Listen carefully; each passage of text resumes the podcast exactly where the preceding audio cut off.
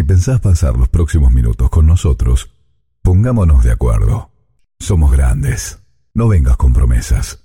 No te gastes en chicanas. La historia no se borra. La lucha no se entrega. ¿Y sabes qué? La victoria es una flor que brota en el pecho de otro. Somos grandes. Presencia de Norma Pla. Esta, esta es la juventud divina que las que nos viene a ayudar a nosotros. Por eso los jubilados hoy estamos acá. Estos son nuestros hijos y nuestros nietos. Somos grandes. El espacio de la agrupación independiente de jubilados, la Norma PLA.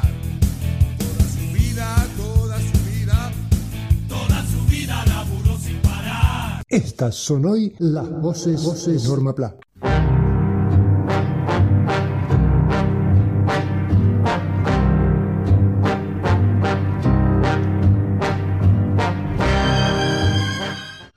Sábado pasado tuvo lugar un encuentro virtual organizado por la Asociación de Trabajadores del Estado, ATE, filial Santa Fe. El mismo fue denominado Séptimo Encuentro Nacional de Salud. En la mesa Integración de Políticas de Desarrollo Científico, Producción y Salud participó nuestro conocido doctor Jorge Rashid, quien, a nuestro juicio, tuvo una intervención magistral haciendo un planteo de situación de la salud en la República Argentina. Certeras palabras ocupándose del plano geopolítico, económico y sanitario. Por fin, una voz que pone blanco sobre negro en el asqueante negocio de la salud. Escuchémoslo. No soy habitualmente muy complaciente en este tipo de cuestiones. Carrillo nos enseñó que si el avance científico-tecnológico no está al servicio de los pueblos, no sirve. También nos dijo que el mejor plan de salud es Aguatorín de Cloaca, donde no estábamos los médicos. Pero voy a pasar entonces a otro tema, porque sin política no hay absolutamente ningún desarrollo posible. Ayer lo dijo la vicepresidenta, tenemos que ir hacia un plan nacional de salud. Y yo agregaría, tenemos que ir hacia un proceso de liberación nacional que nos permita tener el desarrollo de la ciencia y tecnología acoplado a la producción pública de medicamentos en América Latina, 100% importada de las Indias, lo cual somete a la soberanía. ¿Cuándo se fundó la, la red de laboratorios públicos que fundamos con Daniel? En el 2007. La fundamos desde la política, no la fundamos desde el gobierno. Después el gobierno la tomó. Pareciera que el tema de los medicamentos estatales es solamente una cuestión economicista. Muy lejos de nuestro marco está el tema económico decían algunos compañeros de que había habido inmovilidad, no hubo inmovilidad en América, hubo colonización. Por eso yo vuelvo a la política. Cuando nos entregan un gobierno después de ganar las elecciones, no nos entregan el poder, nos entregan un Estado atado a situaciones de inmovilidad, como estamos viendo a través de la justicia, como estamos viendo a través del Parlamento, como estamos viendo a través de todo.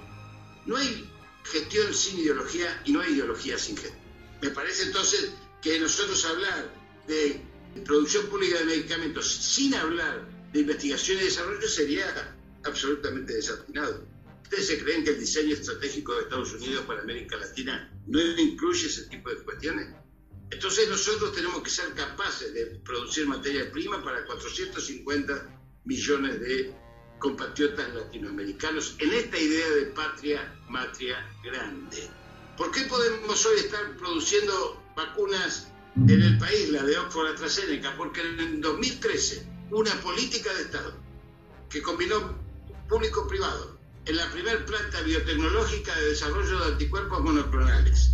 Esos anticuerpos monoclonales fueron desarrollados por nuestro premio Nobel de Medicina César Miste, que lo tuvo que terminar de desarrollar en Cambridge por haber sido echado por, por, por Onganía, como fueron echados prácticamente todos los científicos durante todos los gobiernos, de dictaduras militares y los gobiernos liberales, de los Chicago Boys, de los Caballo Boys y de los Macri Boys. Y yo quiero alertarlos sobre eso, porque hoy estamos en medio de una guerra civilizatoria. Se ha desatado esta guerra ahora geopolítica que tiene tres niveles, geopolítico de posicionamiento, guerra de las farmacéuticas y lucha por las patentes. Salud y seguridad social van de la mano porque el modelo social solidario productivo de la Argentina tiene que tener un objetivo estratégico de construcción biocéntrica, es decir, del hombre y la naturaleza. Afrontemos los desafíos que tenemos en el marco estratégico, porque si no, el complejo militar, farmacéutico de Estados Unidos. La guerra entre el globalismo financiero continental y el globalismo financiero eh, internacional, todo eso nos va a comprometer en aquello que decía Arturo Jaureche con tanta claridad. No se trata de cambiar de collar, sino de dejar de ser perro.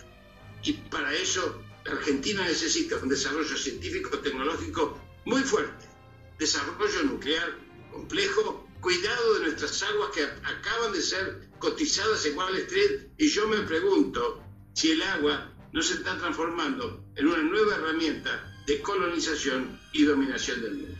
Entonces la, la política es el eje que nos convoca porque nos vienen demandas futuras muy fuertes, en donde va a haber un tironeo, porque siempre una negociación es muy fácil. Por eso la, negociación con Pfizer y ponerle un portazo, cuando nos corrieron el arco, porque hay que decirlo con todas las letras, le dimos una ley y nos corrieron el arco, si le dábamos otra ley nos iban a volver a correr el arco, porque sabemos, era por la decisión política de Estados Unidos de no permitir la entrada ni de China ni de Rusia en los mercados farmacéuticos de, América Latina. Pensemos en términos nacionales, en términos patrióticos, en términos de liberación nacional. No tengan miedo a la palabra. El enemigo ha querido que desaparezca, pero patrio colonia sigue siendo una consigna. Así como tenemos que derrotar a Mitre en lo cultural, tenemos que derrotar en lo científico tecnológico aquello que nos ata a los centros de poder mundial. Y tenemos que modificar la constitución, que tiene un solo artículo que habla de, la salud. Un solo artículo, le pido que la lean, la de 1994, y habla de los consumidores. Toda la inversión de salud que hoy la toma el 32% la industria farmacéutica, máximo porcentaje del mundo, que nunca toma más del 14% de la inversión total de salud. Una inversión que el 91% lo hacen los sistemas solidarios y los salarios diferidos de trabajadores activos y pasivos. Quieren apropiarse de eso como fue el diseño estratégico del Banco Mundial, lea las políticas del Banco Mundial que obviamente nos quisieron asfixiar en la década del 90. Por eso para terminar, estoy muy orgulloso de lo que hemos construido a lo largo de estos años en función de apoyar a, quienes van a ser los testamentarios de estos procesos de liberación nacional. Así lo dice para Somos Grandes el doctor Jorge Rochín.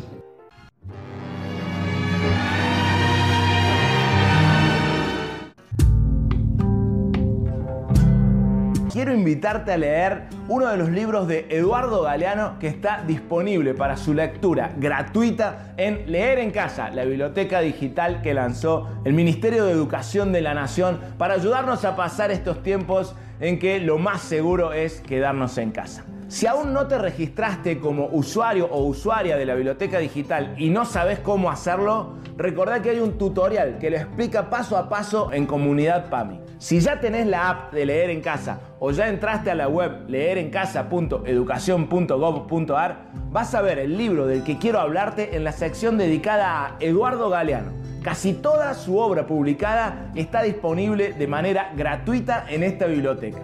Si estás familiarizado o familiarizada con la obra de este inolvidable escritor uruguayo, sin dudas esta sección se puede convertir en una de tus favoritas de la biblioteca digital. Y si bien hay libros de lectura imprescindible como la trilogía de Memoria del Fuego o el libro de los abrazos, hoy quiero recomendarte un libro que quizás no esté entre los más célebres de Galeano, pero seguro puede ganarse un lugar entre tus libros más queridos. Se trata de Vagamundo y otros relatos, que fue publicado dos años después de la aparición de Las Venas Abiertas de América Latina, considerada la obra cumbre de Eduardo Galeano.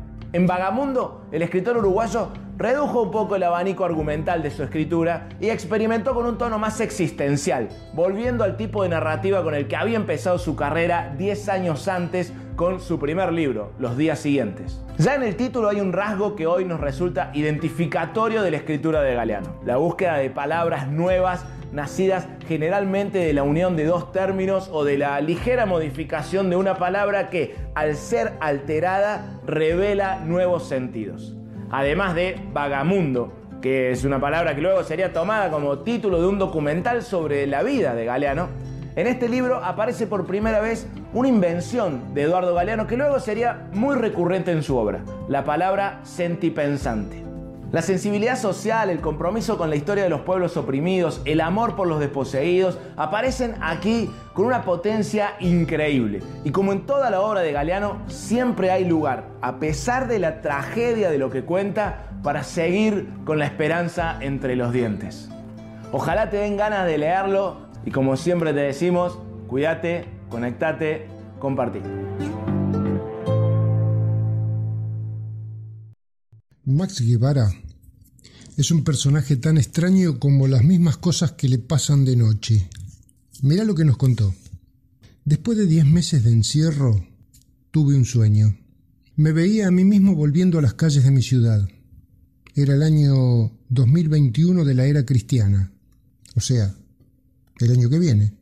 En ese sueño empezaba una caminata anárquica, hacia cualquier destino. Tomaba una calle, doblaba a un lado, seguía derecho, volvía a doblar, y a cada paso cruzaba personas, vecinos, habitantes de Bahía, con la particularidad de que cada uno de ellos tenía algo para comentarme. Usted no sabe, me dijo una señora en la parada del colectivo. Los dos merenderos del barrio cerraron las puertas. La gente ahora come en sus hogares, ya no vienen. ¿Sabe qué? Los padres y las madres Despacito, despacito van consiguiendo trabajitos. Buenos trabajos, ¿eh? Todo en regla. Se me acercó un soldado, probablemente gendarme, y me extendió una invitación.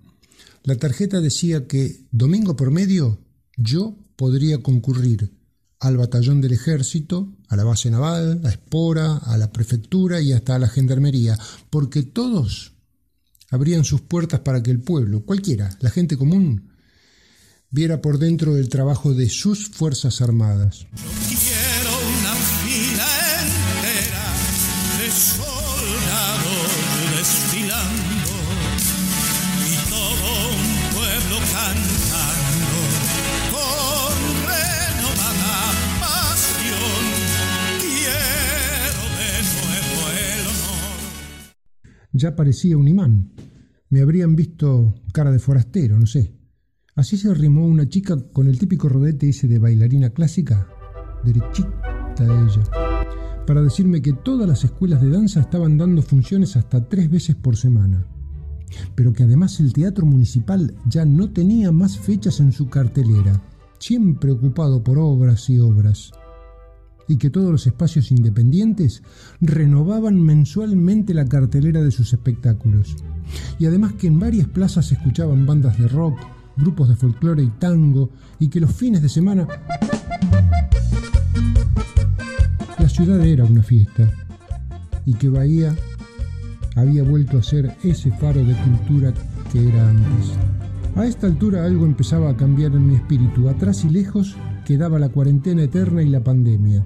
Era casi mediodía. Las escuelas abrían sus puertas y por ellas salían chicas y chicos en tropel, como cuando éramos purretes y la vida la vida tenía aromas de cocina, sobre todo al mediodía. Y hacíamos planes para la tarde, que el club, que el parque, que una plaza. Hablando de parques y plazas se me acercó un señor bastante grande. Yo no supe si hacía bien en creerle. ¿Sabes qué me dijo? Que Bahía era ahora ciudad amigable con los adultos mayores y que muchas personas jubiladas se reunían en lugares públicos donde había un escenario y músicos y bailarines y bancos y juegos. Me lo dijo con tanto entusiasmo que al final le terminé creyendo, qué cosa. Un muchacho con la camiseta de comercial me acompañó una cuadra y media para decirme que por fin podríamos ver el mar desde el puerto, nuestro puerto, y que capaz que el verano que viene hasta podríamos ir a bañarnos a una playa municipal que se estaba proyectando acá, en Guaite, como antes. Ya en el mayor delirio del cuento, al pasar por un jardín vi a una señora que regaba sus plantas. No pude con mi curiosidad. Le pregunté, ¿qué es agua de perforación? Y me dijo casi ofendida, Señor, desde el año pasado acá no falta agua corriente. Ahí me desperté como si la señora me hubiese apuntado con la manguera y el chorro frío hubiese explotado en mi cara. ¿Quién no daría yo por volver a soñar? ¿Qué digo soñar? Vivir ese sueño en realidad Así lo contó Más Guevara para Somos Grandes.